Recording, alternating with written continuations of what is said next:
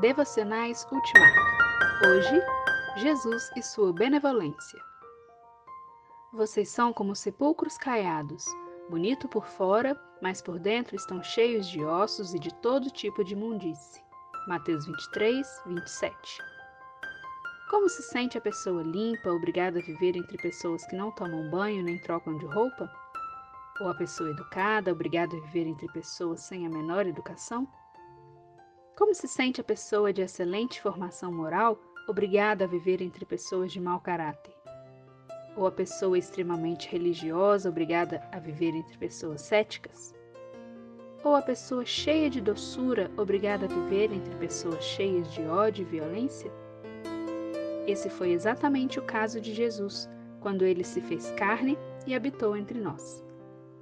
Não devemos jamais pensar que os trinta e poucos anos que Jesus viveu aqui na Terra foram fáceis de suportar.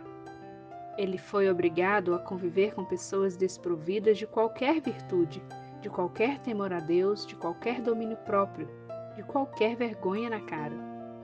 Em certa ocasião, Jesus desabafou: Gente má e sem fé até quando ficarei com vocês? Até quando terei que aguentá-los?